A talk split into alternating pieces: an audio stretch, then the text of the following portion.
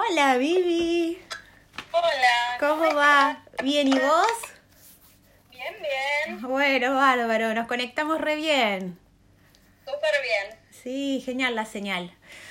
Bueno, eh, vamos a esperar que se están uniendo, ahí estoy viendo. Hola, ¿cómo andan? Hola, Majo. Pau, ¿cómo estás, Pau? Pau, acá tenemos una embarazada. Ah, muy bien.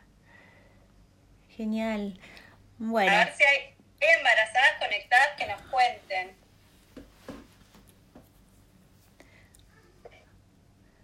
Sofi, ojito. Ay, vive una genia, te pone, me encanta. Gracias. Bueno, genial. Bueno, Vivi, eh, viste que acá si no nos cortan rápidamente. Así que, em, si querés. Eh, ¿Vos vas a dejar guardado el, el vivo para que si alguien no Sí, lo, vamos a dejar guardado. A ver. Sí, sí, sí, sí, sí, por 24 horas va, va a quedar eh, guardado. ¿Te parece bien? Sí, sí, sí, sí, así si alguien no lo puede ver ahora, que lo vea en otro momento. Bárbaro, genial. Bueno, eh, para darle por un marco a, a todo lo que es esta charla, eh, estaría bueno empezar, ¿qué te parece? Yo había pensado por todo lo que es la importancia de la nutrición en la embarazada, ¿no? Eh, ¿Qué rol cumple o, o cuál es la importancia eh, justamente de, de, la alimentación en este periodo tan importante de, de la mujer? Totalmente, totalmente. Porque bueno, a veces nos como que nos preocupamos más en el posparto, pero la realidad es que todo está previo al embarazo. Previo. Sí, sí, totalmente. Si estamos planeando un embarazo, si es un embarazo que lo venimos buscando, lo ideal es que eh, previo a ese embarazo empecemos con una rutina de sangre para ver cómo está todo nuestro organismo. O sea, uh -huh. ir al tetra, que, que él nos evalúe y que nos haga un laboratorio para ver todo lo que son nuestros depósitos, por ejemplo, de hierro, para comenzar con un sin anemia, por ejemplo, porque es bien importante eh, para la mamá y para el bebé tener bien los depósitos de hierro, eh, evaluar eso. Si no llegamos a haber empezado con el obstetra previamente, de todas formas, apenas lo veamos, lo ideal es comenzar con una suplementación, es lo que recomienda la, la Organización Mundial de la Salud, una suplementación con hierro y ácido fólico. Ajá. Esto desde el inicio del embarazo y lo ideal siempre es previo. Por ejemplo, una mamá que decide quedar embarazada. Tres meses antes de quedar embarazada se recomienda comenzar, por ejemplo, con ácido fólico, sí. que es una vitamina que interviene en todo lo que es la, la parte del cierre del tubo neural del bebé. Y esto se da dentro de las 28 cepas, dentro de los primeros 28 días. Muchas veces nosotras recién nos, nos enteramos que estamos embarazadas. A veces cuando esto ya sucedió. Entonces, por eso la importancia de comenzar previo estaficado, cuanto antes arranquemos la suplementación, siempre es lo ideal. Okay. Vivi, te, te escuché Después, un poco cortada, bueno, entonces... Se recomienda hasta por ahí para reforzar, claro, uno se termina enterando en realidad que estás embarazada ya cuando estás en la cuarta semana de embarazo, este, por lo general si sos eh, regular, entonces te perdiste de poder hacer eh, la suplementación con, con, el ácido fólico, que si estás planeando un embarazo estaría bueno eh, así hacerlo, acudir antes siempre a tu ginecólogo para que te dé el ácido fólico. ¿Y cuánto tiempo antes yo tendría que ir para... para para planear, si puedo planearlo, por ¿no? Ejemplo, y tres meses antes sería lo ideal consumirlo uh -huh. para tener bien las reservas. Eh, Exacto. Por otra parte, eh, en, en, nuestro país, en Argentina, y, y, bueno, también hay chicas de Uruguay que nos están viendo, no, pero en, en, los dos países está lo que es la suplementación obligatoria uh -huh. de eh, todo lo que son las harinas sí. con eh, hierro y ácido fólico. Entonces, igual ese ácido fólico por... ¿Se escucha o se está cortando mucho? Se corta un poquito, no sé si te llegan a escuchar todos bien, pero se está entrecortando. Se corta, ok. Sí. Bueno, lo que les decía que en nuestro país está lo que es la suplementación eh, por ley de lo que son las harinas con hierro y ácido fólico. Entonces hay una gran parte de ácido fólico que lo estamos recibiendo por medio de las harinas. Pero cuidado porque son las harinas blancas las que están, eh, las que están suplementadas. Entonces, si nosotros somos más de consumir las integrales, que son las mm. que yo siempre recomiendo, son los productos integrales, estas harinas no están fortificadas. Claro. Eh, entonces, tengamos cuidado con eso. Y sus derivados, o sea, las pastas, por ejemplo, estar hechas con harina, tienen por lo general eh, el ácido fólico. Claro. Y el hierro. Y, te hago una consulta. Yo me enteré a, las, a los 28 días eh, que estoy embarazada y todavía no empecé con el ácido fólico. Eh, ¿Lo puedo empezar apenas me entero? ¿Corro algún riesgo? La realidad es que disminuye, está comprobado que disminuye la prevalencia, o sea, defectos del tubo neural, o sea, de eh, anencefalia, también lo que es espina bífida. Entonces tenemos que tratar, en la medida de lo posible, de arrancar cuanto antes. Perfecto. Para prevenir esto es siempre antes de la semana, de, o sea, del, del día 28, para prevenir e, esta patología. Pero igual el ácido fólico cumple varias funciones. También interviene en la organogénesis, en, la, en lo que respecta a, ciertas, a ciertos tipos de anemias. Entonces, de todas formas, le tenemos que seguir consumiendo. Y eh, eh, tanto el ácido fólico se recomienda hasta tres meses después del embarazo, justamente, o sea, en el periodo de la lactancia, porque a través de la leche pasa... Eh, pasa eh, este mineral y esta vitamina. O sea, le sigo proporcionando durante tres meses más después con la lactancia al bebé. Así que llevaríamos los nueve meses del embarazo, si pude planificarlo antes, tres meses antes, si no los nueve meses del embarazo con el ácido fólico y luego, después del parto, otros tres meses más sería lo, aconsejable. Así como para no ir resumiendo. Y si no llegué a tomarlo los tres meses antes, lo que pasa es que puedo seguir este, cuando me, empiezo cuando me entero del embarazo y, y, va a estar todo bien también. Lo recomendable es antes, pero bueno, este, siempre que lo tomemos en algún momento y es una pastilla por día, ¿no? Si mal no recuerdo, el ácido fólico, es un comprimido. Está buena que eso lo, lo vean con su, con su obstetra, porque depende vemos antecedentes de algún, o sea, de algún embarazo anterior, con algún tipo de, de, este tipo de antecedentes, de anencefalia, se dan dosis más altas. Claro. Y si no, se está con una dosis más baja y eh, se, aumenta. Se va aumentando, exacto. Sí, de 5 después pasa a 10. Eso se, se habla con el obstetra y ellos van a ser quien, quien le diga específicamente la dosis. Yo lo que sí quiero hacer hincapié es que si están planeando o están embarazadas, hay obstetras que no lo están dando y la realidad es que está comprobado que los requerimientos de estos dos, de, esta vitamina y este mineral, aumentan muchísimo durante el embarazo, que solo con la alimentación no llegamos a cubrirlo. O sea, yo soy muy pro alimentos, eh, evitar al máximo lo que es eh, todo lo que sean agregados, pero eh, la realidad es que no llegamos solamente, aunque seamos consumidores de carnes y todo, no, llegamos a, cubrir lo, lo, necesario, exacto. Mira, y acá me está haciendo Fabiola una, una, una consulta que es interesante. Entiendo que igualmente hay que evaluar caso por caso, ¿no? Eh, el obstetra de ella, por ejemplo, solamente le indicó el ácido fólico y eh, es sin hierro, me está diciendo. Si es necesario tomar el hierro eh, y eh, hasta los cuántos meses se debe consumir, bueno, cuántos meses se debe consumir el ácido fólico, ya lo dijimos, tres meses antes del embarazo es lo ideal, todo el embarazo y tres meses posterior porque también se lo estaríamos dando al bebé, ¿no? Este, pero por ahí yendo más a, la suplementación con hierro, eh, ¿querés eh, contarle algo a Fabiola? ¿Querés decirle?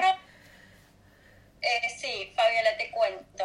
En realidad, previo al embarazo, si tus depósitos están bien, no habría, no habría por qué comenzar antes. Pero con en la primera visita eh, prenatal uno tendría que tener eh, este suplemento disponible porque muchas veces lo que sucede es que cuando nosotros nos miden en sangre, eh, nuestros valores de, hemoglobina, de repente están bien, están dentro de lo normal, pero es porque ya estamos sacando de nuestros depósitos de hierro. Entonces, lo que tenemos que hacer es prevenir la anemia, porque una vez que ya la tenemos, es muy difícil en un embarazo poder, eh, poder volver nuestro cuerpo a producir esa, o sea, reponer esa cantidad de hierro, porque estamos produciendo nuestra sangre, o sea, la sangre nuestra, la del bebé, y a su vez después tenemos que afrontar un parto, una cesárea, lo que sea que tenemos. Una pérdida hemática importante, sí. Claro. Entonces, tenemos que tratar de consumirlo apenas sepamos que estamos embarazadas el hierro, aunque no hayan valores.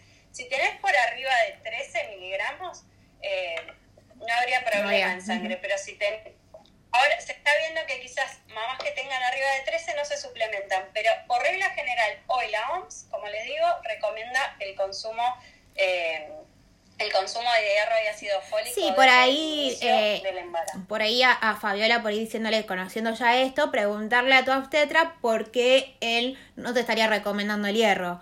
Eh, porque seguramente algún criterio médico debe tener para, para no indicártelo. Este, y, y suponete que se haya olvidado el profesional, ahí se lo va a hacer recordar y te lo va, te lo va a dar. Este, Aparte, el hierro, eh, hablando de suplementación, ¿no? Aquellas mujeres que eh, toman hierro, ¿no? O, o, o, lo toman bioral o se tienen que aplicar intramuscular, ni hablar ya cuando se lo tienen que aplicar endovenoso. Este, cae mal el hierro por lo general, este, no es muy bien tolerado, ¿sí? Y aparte, si es intramuscular, duele mucho. Por más que te lo apliquen genial, este, suele, es un depósito eh, intramuscular que molesta y mucho. Este, yo con lo que respecta a la intramuscular es eso y el endovenoso por lo general no está bueno ir a, un hospital, menos en estos contextos de pandemia, a ponerte un suero con hierro. Este, en lo que es el hierro por ahí vía oral, vos querés eh, contarles algo para que aquellas que lo están tomando lo puedan tolerar mejor. Quizás lo endovenoso, no sé, vos como como licenciada en enfermería, qué experiencia tenés, pero se, se aconseja más, me parece, en personas que tienen como una anemia muy, muy marcada. Sí, sí, sí. Pero ah, bueno, hay embarazadas que si tienen algún problema hemático que han llegado o llegan a hacerse infusiones de hierro para mantener los valores principalmente de hemoglobina, ¿no? Claro, totalmente. Em, Son casos extremos. Ahí, sí, totalmente. O posparto a veces que También, sí. muy bajo. Sí. Sí, sí, Lo que quería decir respecto al hierro que sí genera muchas intolerancias, que si bien recomendamos que la suplementación se haga en el horario de la mañana, que es cuando se mejora la absorción, pero da muchísimo malestar. Mm. O sea, malestar en el sentido de que hay personas que genera más náuseas, hay personas que les genera diarrea, hay, genera, hay personas que les genera constipación. Eh, entonces, ese es el ideal, consumirlo a la mañana. Pero si no, a la mañana cuando lo tomo me cae pésimo, tratemos de consumirlos con la, con, con la comida. O sea, no hay problema. Y esto es muy individual en cada mujer, cómo lo tolera. Entonces, nada, vayamos probando. La realidad es que no hay una receta mágica. Yo les puedo decir, sí, a mí me caía mejor si lo tomaba con la comida. También sabemos que el hierro interviene, interviene sí, sí, sí. en la absorción de otros nutrientes. Entonces, pero siempre en nutrición evaluamos eh, costo versus beneficio y ahí es, lo, que, lo importante es que de alguna manera lo reciban el hierro. Perfecto. Eh, mira, acá nos están contando, por ejemplo, Yamila tuvo, este, después de su parto, entiendo que tuvo mucha pérdida hemática, así que pobre tuvo que pasar eh, por cuatro transfusiones. Este, no es lo habitual, pero nada. Eh, quería contarte que ella se tiene ganas también de decirlo, ¿no? Así que, bueno, pobre. Y mira, acá me está ya yéndonos. Si te pregunto un poco de lactancia, porque hicieron dos o tres preguntas de lactancia que la pasé, este, con respecto a eh, la descalcificación eh, ¿Nos podés contar algo? Aunque esto era plenamente de embarazo, ¿no? Sabiendo que este espacio era para embarazadas, pero... Darlo enfocado a lo que es el embarazo, eh, pero bueno, la realidad es que si nosotros mantenemos una alimentación eh, balanceada, balanceada, tanto en el embarazo como en la lactancia, que incluyan todos los grupos de alimentos. Si somos personas que... Yo voy a hablar en un embarazo, quiero hablar más en embarazo sin patologías. sí, sí, eh, normal, un embarazo normal, óptimo. cada, caso particular puede, puede tener su...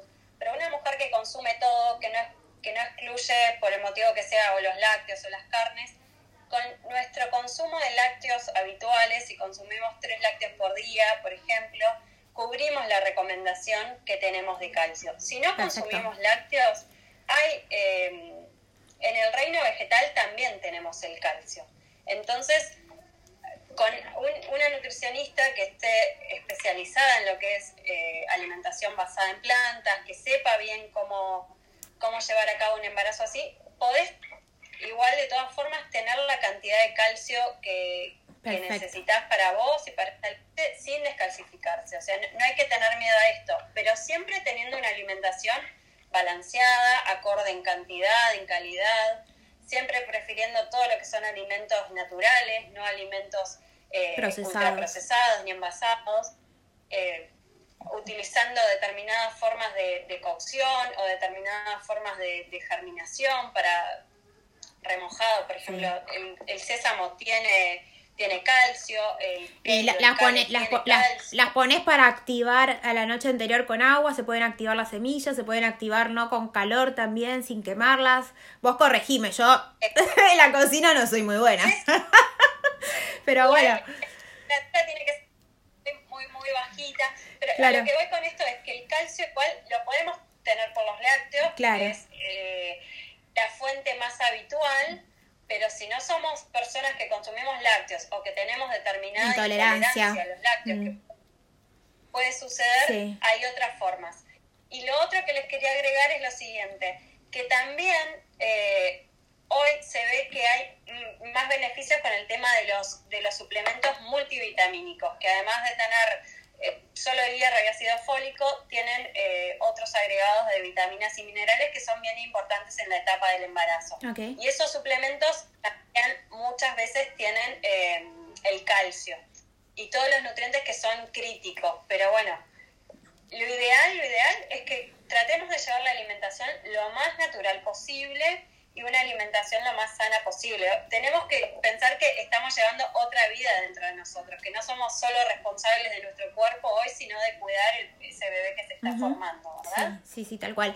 Vos sabés que hablando, me hiciste acordar que, bueno, yo no tengo intolerancia a la lactosa, pero me autodiagnostiqué que me cae mal hace ya muchos años, entonces todo lo que como, o todo lo que tomo, mejor dicho, eh, trato de que sea eh, deslactosado.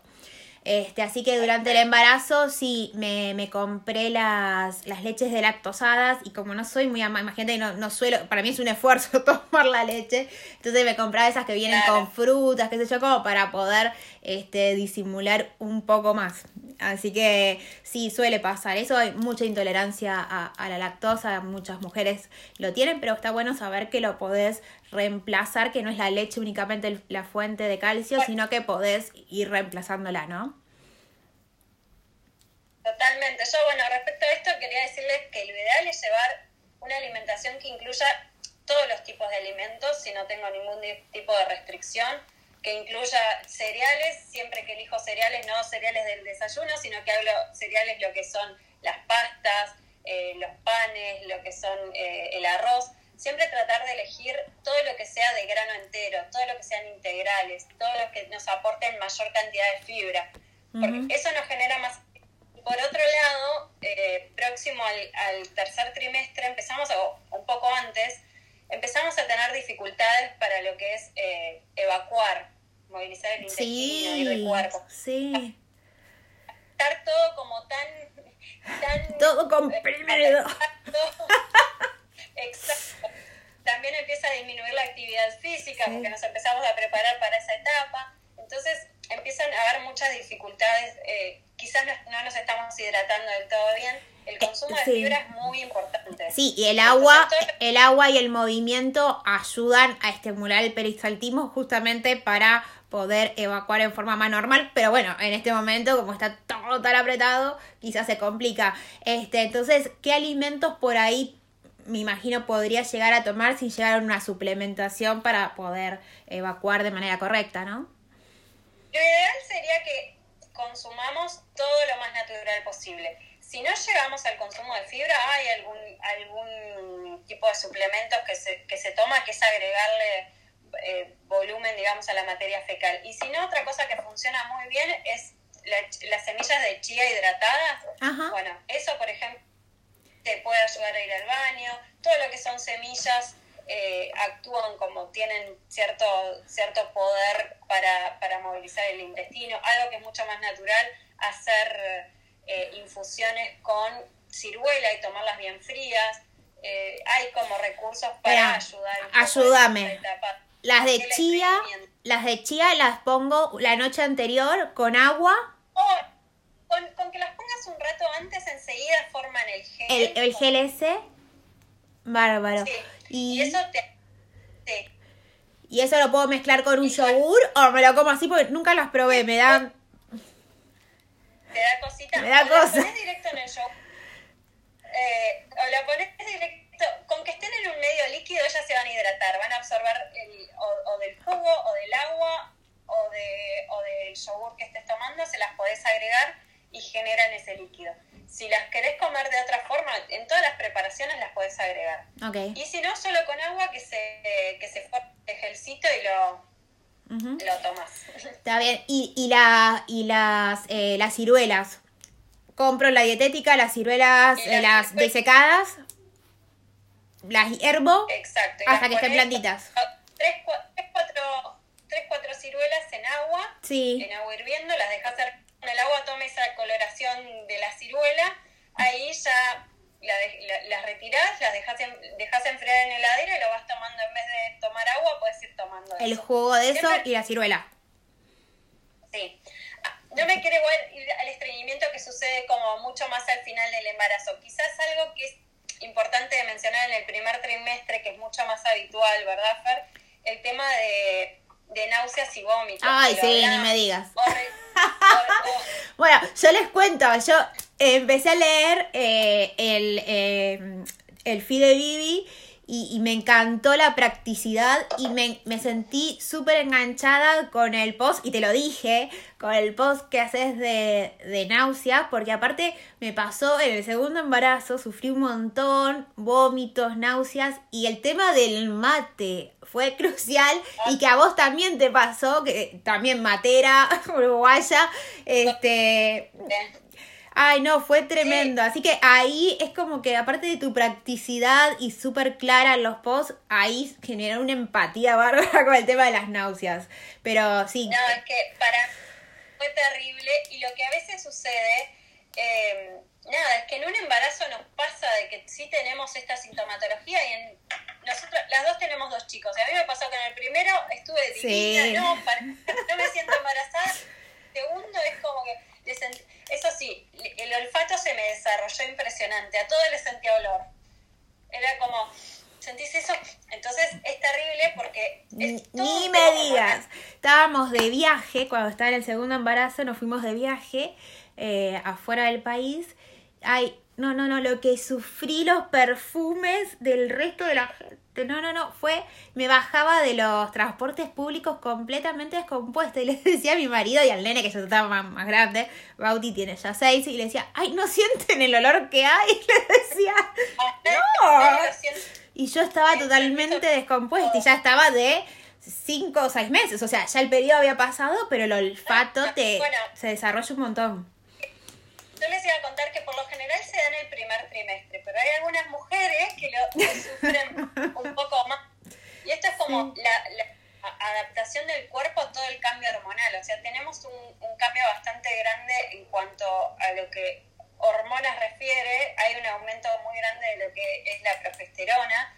Entonces, eh, eh, nada, ahí se empieza a sentir como que ese cambio, esa revolución, las, las hormonas por la mañana están entonces a la mañana es que tenemos muchas, muchas más náuseas, mucho más, eh, nos sentimos más descompuestas. Una de las cosas que les recomiendo es que antes de levantarse, inclusive consumir algo con carbohidratos, o sea, un pancito, una, una galletita, una banana, o sea, una galletita no dulce, ¿no?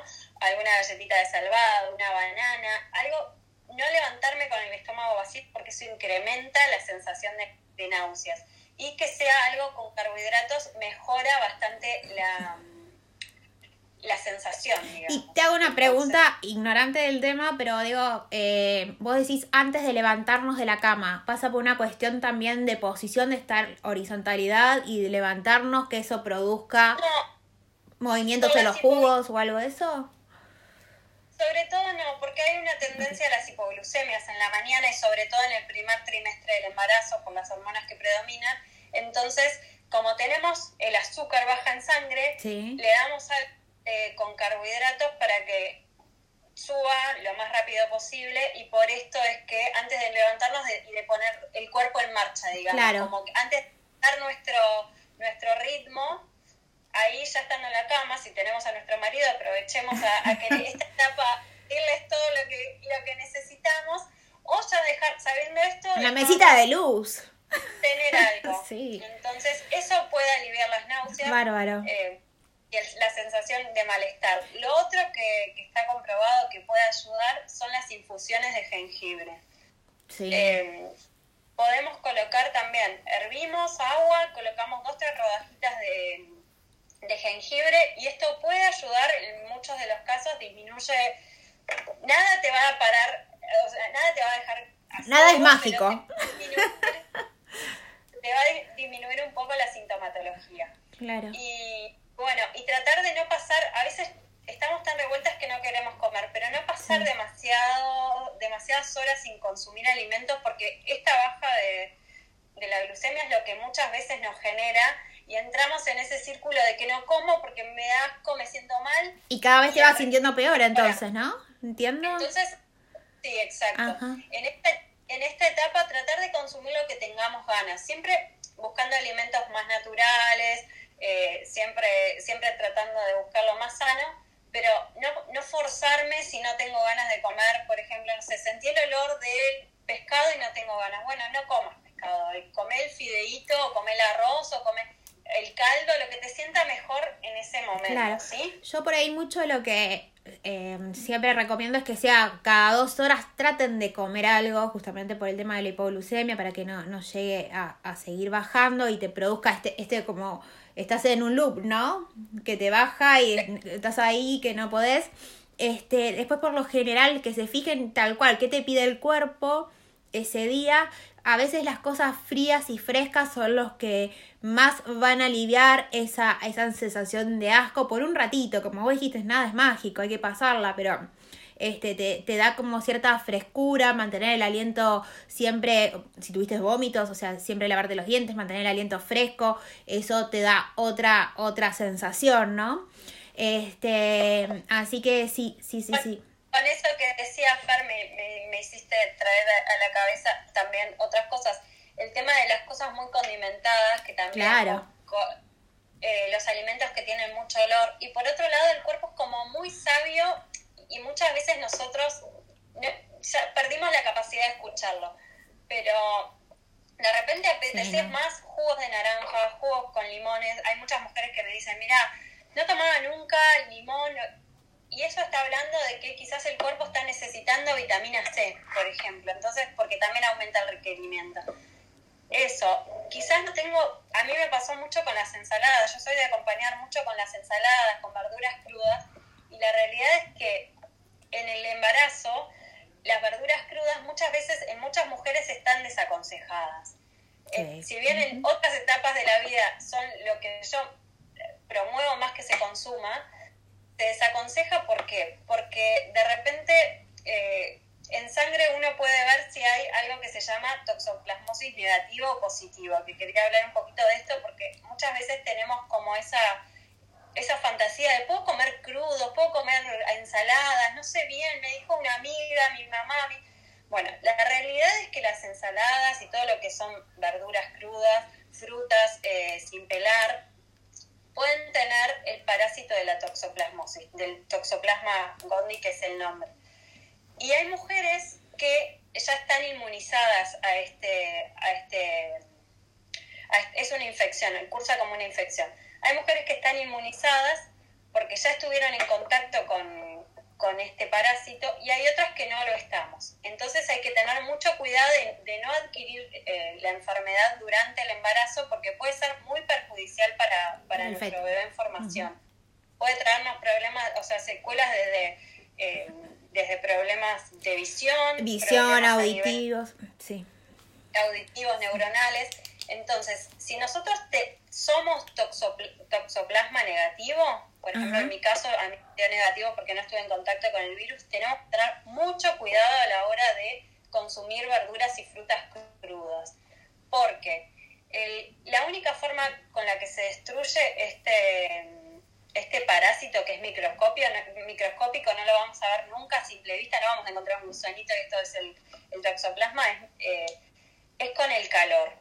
Entonces, por más que yo lave, sanitice, separe hoja por hoja de lechuguita, si yo tengo toxoplasma negativo, no, no consumamos verduras ni, ni, ni o sea, verduras crudas ni frutas sin pelar.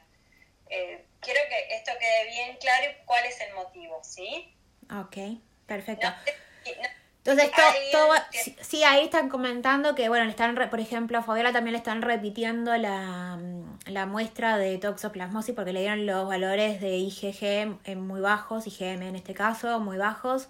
Este, entonces le tienen que repetir eh, la prueba para terminar de, de confirmarlos. Entonces, si, si, ella le llega a dar que realmente es toxo negativa, Ahí lo recomendable es que sea entonces todo cocido, las, eh, las, eh, las verduras de hoja y las frutas bien, eh, las frutas peladas. Bien peladas no existe, peladas. Peladas. peladas. Como si se queda adherido a las paredes de, los alimentos. Claro, claro.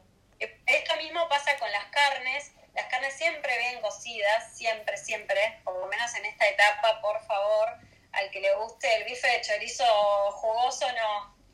Ay, mira. Acá me está haciendo una pregunta, perdona que te haya interrumpido. Dice, ¿el tomate tiene que ser pelado o la zanahoria o solamente hervida? Porque hablamos de, de las verduras de hoja y me parece una buena, una buena pregunta en aquellos que sean toxo negativo, ¿no? Volvemos a repetir, si sos toxo negativo. En realidad todo, todo lo ideal es que esté cocido. Inclusive, o sea, el tomate lo evitamos, lo consumimos más en salsa. Como que la si sos toxo negativo, yo te diría que evites todo lo crudo. Y las frutas es, es un ni, te diría. Como que lo ideal capaz que es como consumirte una naranja que tiene una cáscara más gruesa, eh, una banana. En compota, ¿no? O en, compotas, exacto. Exacto, algo que tenga temperatura. Ah, perfecto, bárbaro. las personas que están muy acostumbradas a consumir verduras y frutas es como, Ay, de verdad que, uff, pero son nueve meses y nada, y después pasa y ya volvemos toda la normalidad. Sí, y estabas hablando de las carnes cuando yo te, te interrumpí por, por este tema ah, del tomate pelado y la zanahoria porque me llamaron la atención y no me lo quería eh, olvidar. Estabas contándonos de las carnes muy bien cocidas, que no queden jugos, o sea, nada, nada. Todas las carnes muy bien cocidas, no solamente por lo que es el, toxoplasma, sino hay otras enfermedades, em, en los pescados lo mismo, en los huevos lo mismo, eh, y además que, si, si además de las, las enfermedades transmitidas por alimentos, ¿no? que pueden haber, además de estos, de estos microorganismos, eh, pueden haber, no sé, algo que no esté en tan buen estado, si no está bien cocido, me puede hacer peor que algo que, lo consuma crudo. Por ejemplo, bueno, eh, las que comen sushi, soy una que lo sufro un montón, digo, justo. si me agarro el embarazo en verano, que digo, ah, que me gusta comerlo, bueno, ahí es como que no va, no, lo podés. el salmón, ahí lo sufrí muchísimo. Bueno, mi marido es descendiente de japoneses, así que ah, imagínate que nada, es como siempre hablo con ellos, caí en una familia que súper bien porque para mí el sushi es casi que más rico que, que, que, la carne, te diría. Entonces, me cuesta mucho los dos embarazos era de las cosas que decía, salgo de la clínica y me, me pido una...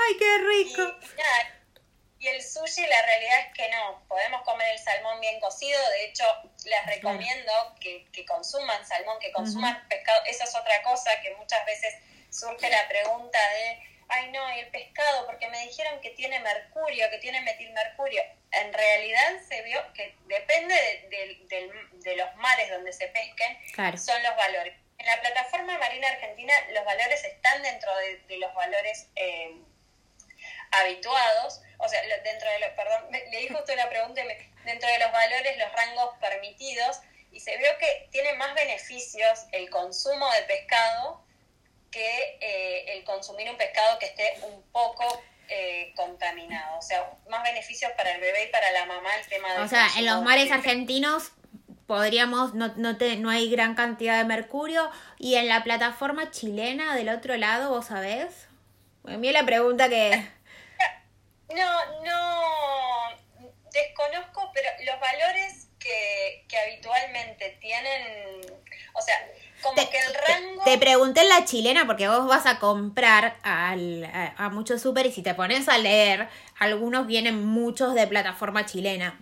Simplemente por eso te preguntaba. Igualmente yo en esos casos pienso, digo, de embarazada. De Chile hasta acá, la cadena de frío del salmón o de lo que es, es como que, viste, ya una pieza dura. Si compras fresco, mucho mejor, me parece que, que no lo... Siempre mucho mejor, pero... Eh en realidad la cadena de frío siempre se, debería de mantener y, nada, vienen ultra congelados y hasta que no llegan acá no, no habría, o sea, hasta que no llegan acá por lo general vienen congelados. En la plataforma chilena también, por lo general los pescados que se comercializan tienen que tener como que pasan ciertos ciertos estudios para ver que no, no sobrepasen los niveles aceptables de metilmercurio. Por otro lado, igual los pescados los que acumulan mayor cantidad de, de, mercurio, son los pescados más grandes. O sea, el atún rojo, que casi no lo consumimos, el mm. tiburón. Eh, como que no son como uno habla de los pescados, y no, son los pescados de tamaños grandes. considerables. No sé si consumo merluza, consumo eh, ah, ¿Qué están diciendo del atún en lata? Atún en lata. Atún en lata. ¿En aceite o en agua? Empezando. Yo prefiero siempre en agua. Siempre en agua porque la calidad de los aceites que usan para envasarlos nunca van a ser como la calidad que usamos nosotros en nuestra casa. Si lleva a tener en, aceite, no lo, no lo tiren. Pónganlo en un colador, enjuáguenlos y ahí van, van a sacar parte de ese aceite. El aceite, el atún en lata es atún blanco, no es, un atún, no es el atún rojo que es el que tiene mayor cantidad de mercurio. Si yo no tengo el acceso a una pescadería que sepa que es fresca, que no puedo comprar una vez por semana, X, consuman atún, atún enlatado. No es el 100, pero es un 75, le pondría yo en, puntaje. Bueno, bien, bastante. Y... porque tiene sus beneficios, es una forma que, no sé, llegué de, trabajar y es una forma rápida de preparar una comida, no deja de tener proteínas, no deja de tener su, o, sea, sus grasas saludables, entonces no, no lo fomento, pero no digo, no, ni loca consuman eso. Claro. Sí, sí, sí, perfecto. Yo por lo menos sí. Acá tampoco hay ninguna consulta. Eh, te iba a preguntar, ¿y cuál sería la, cantidad de porciones semanales para una embarazada eh, para, de, para consumir pescados con respecto a lo que es que, otorga que es el omega, no? En realidad lo que se recomienda son dos veces por semana. Ok, dos veces por semana. Acá cuesta mucho el consumo de pescado. Bueno. Eh, cuesta muchísimo incorporarlo en todas las edades, ¿no? Ni siquiera embarazadas. Es como que a la población le cuesta tener el hábito. Bueno, yo te cuento, el pediatra, el pediatra, el obstetra me dice, ¿vas a comer pescado dos o tres veces por semana? No, le dije, porque realmente no es mi, no es lo habitual y no lo iba a hacer en el embarazo por algo, este, me conozco y sé que no me iba a costar mucho. Entonces le digo, no, mira, suplementame, le digo, por el omega, así que prefería tomar una pastilla de más todos los días o día por medio creo que era, este, que, que tomar, eh, que comer el pescado, porque sí, cuesta mucho, en caso tratamos de fomentar, de inculcar y qué sé yo, pero bueno, te cuesta conseguir una pescadería que te guste, eh, que esté fresco, que no le sientas olor, y después la preparación y si para dárselo a los chicos también cuesta, entonces como que eh, es un hábito, sí, pero es súper saludable. Totalmente hábito, o sea, es de las carnes como más magras que podemos tener. Claro. Yo por mí lo recomendaría cuatro, pero sé que no llegamos ni a una vez por semana. Entonces, eh, también hay un tema de costos, hay un tema que el pescado hoy tiene un costo bastante elevado y quizás para una familia grande hay dificultades para acceder. Es una carne que por su composición se digiere rápido, entonces quizás la, que eso también está bueno para, si no sé, tengo dificultades para digerir, como a veces pasa en el, en el embarazo, es una carne que se tolera bien en ese sentido, que no tiene tanto trabajo digestivo. Claro. Pero bueno, tratar de alguna manera incorporarlo, y vos me decías que tomaste suplementos de omega, de, ácidos grasos esenciales. Sí. Hoy en, en Argentina contamos con un suplemento que ya trae, un suplemento pronatal que trae el ácido, o sea, que ya contiene para no tener que tomar como tantas pastillas. si a alguna le cuesta consumir el pescado y hoy está consumiendo, está suplementada con un multivitamínico, cualquier cosa, si no, charlelo con su obstetra, decirle, mira, yo no consumo mucho pescado, los ácidos grasos esenciales son muy importantes para, para el bebé, para toda la parte cognitiva, entonces tratemos o de comer pescado o charlarlo con él de, bueno, de suplemento, qué hago para tener este, estas grasas.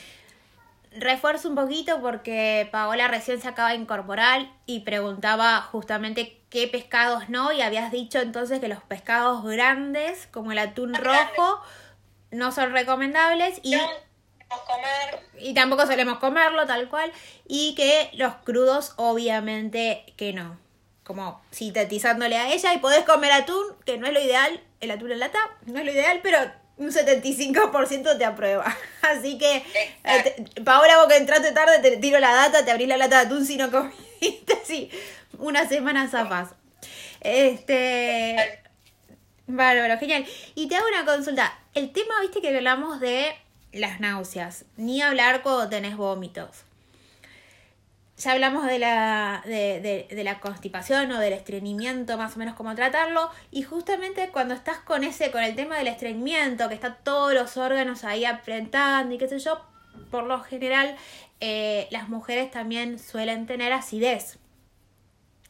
Sí. Que es incontrolable la acidez. Eh, bueno, yo te contaba el otro día que este, me, me pasó que también el obstetra me dijo, bueno, ya te vas de viaje afuera, comprate tal pastillita porque acá no están para la acidez. Y la verdad que estuve allá y digo, ¿para qué me voy a comprar la pastilla para la acidez? En el primer embarazo no tuve nada, no voy a tener acidez jamás, no sufro de acidez, no sabía lo que era la acidez hasta que la conocí. y es, horrible, te quema todo.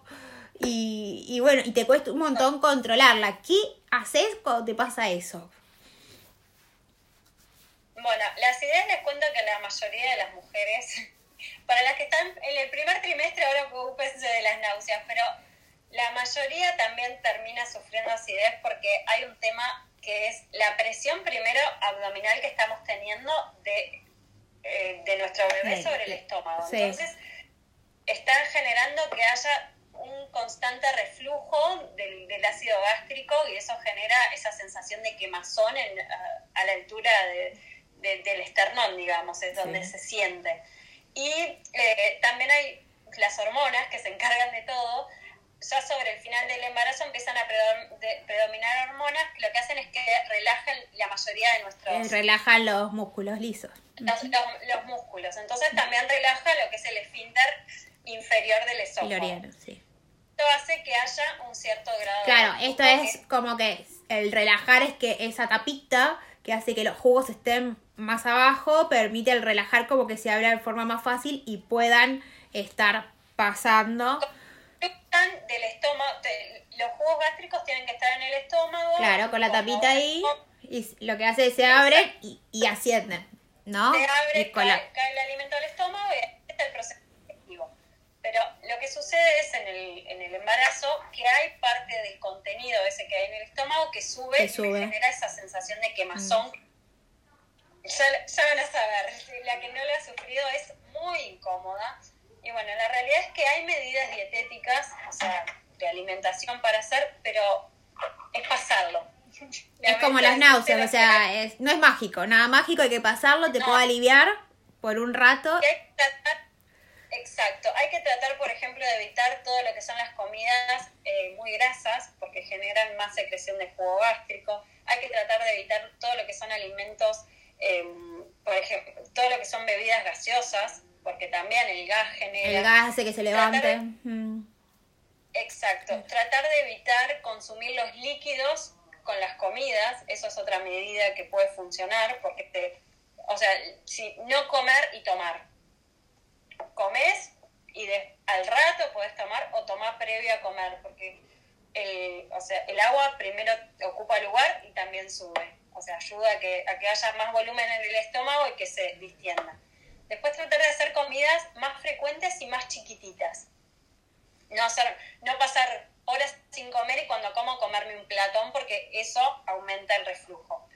Por otro lado, todo lo que son salsas, cítricos, eso me, me produce más acidez porque además ya son alimentos más ácidos de por sí, entonces irrita más la mucosa que ya está un poco mm. lesionada. Claro.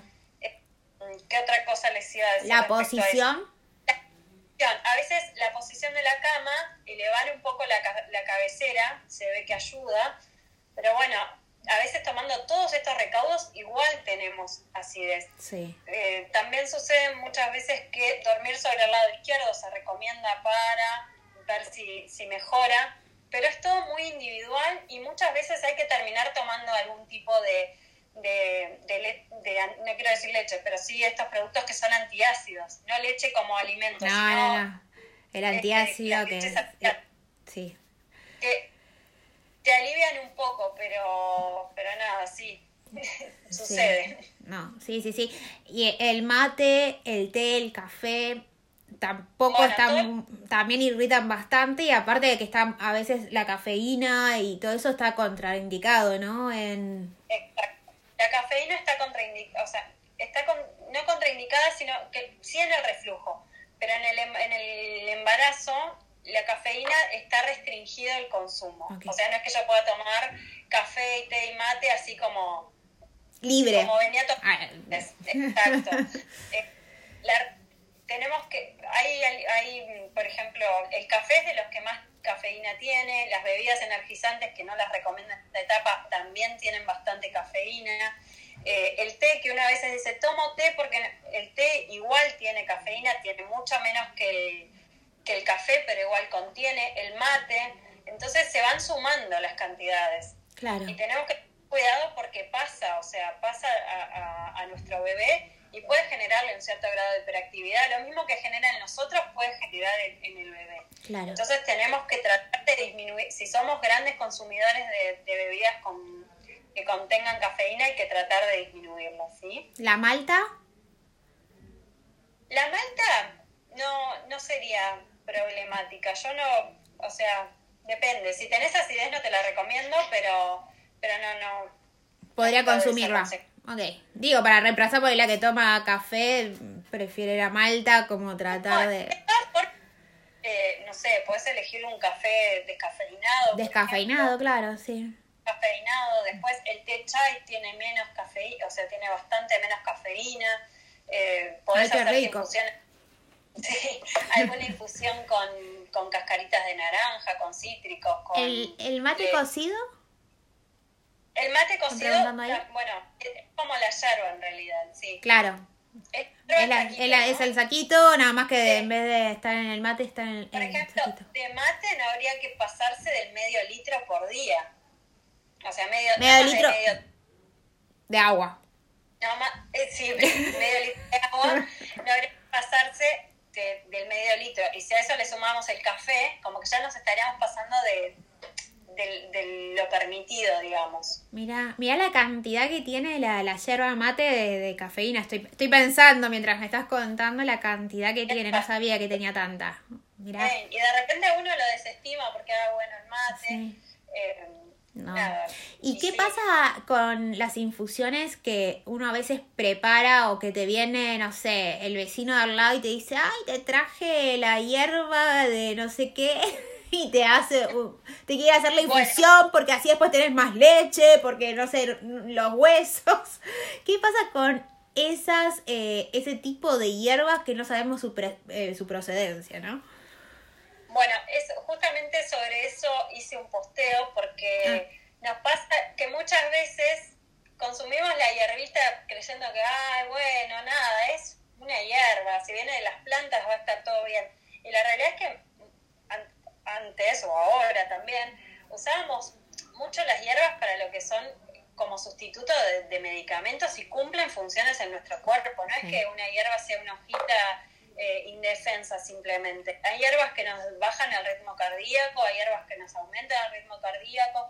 Entonces, Bueno, la mayoría de los medicamentos están preparados a base de, de plantas de hierba. Un ejemplo de algo muy simple es la buscapina. Por ejemplo. Entonces, eh, tenemos que tener mucho ojo con las hierbas que estamos consumiendo, averiguar bien que estén, que estén permitidas en el embarazo, que sean seguras, qué hierbas sí, qué hierbas no. Entonces, no vayamos por el pesito que in- indefenso, sino que ahí hay que, que buscar realmente informarse porque, porque no todas son Exacto. Son aptas. Y yo algo que también siempre hago hincapié es la procedencia de esa hierba, ¿no? O, no sé, te traen el aloe vera o el, al- algo, dicen, tomate esto como si fuese mágico, más allá de las propiedades que tiene esa hierba.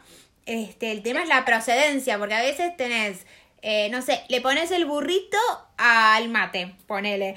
Y el burrito que te trajeron eh, pasó el gato que hace sus necesidades o el perro o viste no sabes y eh, bueno toda esa tierra no contaminada después pasa a la planta quieras o no y en un periodo tan sensible como es eh, el embarazo este es mejor cuidarse. Por eso siempre recomiendo que con respecto a las hierbas siempre es bueno saber de dónde vienen.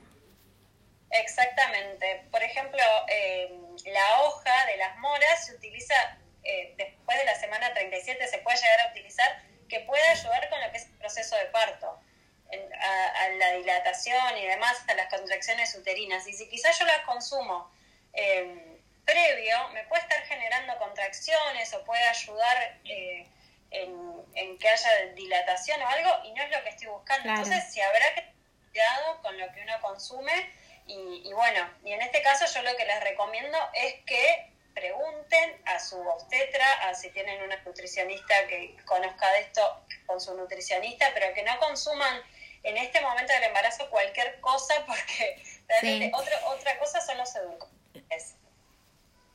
Los edulcorantes, que a veces no los tomamos como tal, no le agregamos a las infusiones, pero muchos alimentos tienen agregados de, de- de edulcorantes. Y hay muchos edulcorantes que pasan a la placenta y que al, feto- que al bebé en, en- en proceso le cuesta mucho eh, sacarlos, o sea, Claro. depurarlos. Entonces, hay varios edulcorantes por estudios que se han hecho que están prohibidos consumir en el embarazo, así, con, e- con esa terminación. No, no se recomienda. ¿Cuáles son los prohibidos? Ay, ahí está. ¿Cuáles son los prohibidos? Por ejemplo, el ciclamato, el Ajá. aspartamo Sí. y, y la sacarina. Son, eh, son, son edulcorantes que están muy usados en los alimentos. Entonces, eh, O sea que todo lo que sea light porque- por ahí tendría que ver que no tenga edulcorantes. Todo lo que sea bajo, o sea, light o, o con menor, eh, con bajo, ¿cómo le dicen ahora? Bajo agregado de, de azúcar o así tengo que ver que no tenga ese tipo de edulcorantes. de- de muchas veces para lo que son dulces, se utilizan las mermeladas, le agregan, todas las que son light, le agregan este tipo de edulcorantes porque además son más económicos. Eh, Ah. Lo que son gaseosas light también tienen este Y, tipo te de hago- y si yo me quiero cuidar porque yo consumo habitualmente edulcorante y, y, y no está bueno este, lo puedo reemplazar por algún otro tipo de azúcar eh, que no tenga un proceso Por- tanto de... que no sea tan refinada o... La stevia es una buena alternativa. ¿En Eh, hoja? Por ejemplo, eh, si conseguís en hoja, en hoja, justo el otro día pasé por uno de los puestitos acá en la Croce y vi que había stevia en una plantita de stevia, que sería como el ideal stevia en hoja, pero es muy, quizás nosotros la conseguimos y no en, todo, en, todos los lugares hay.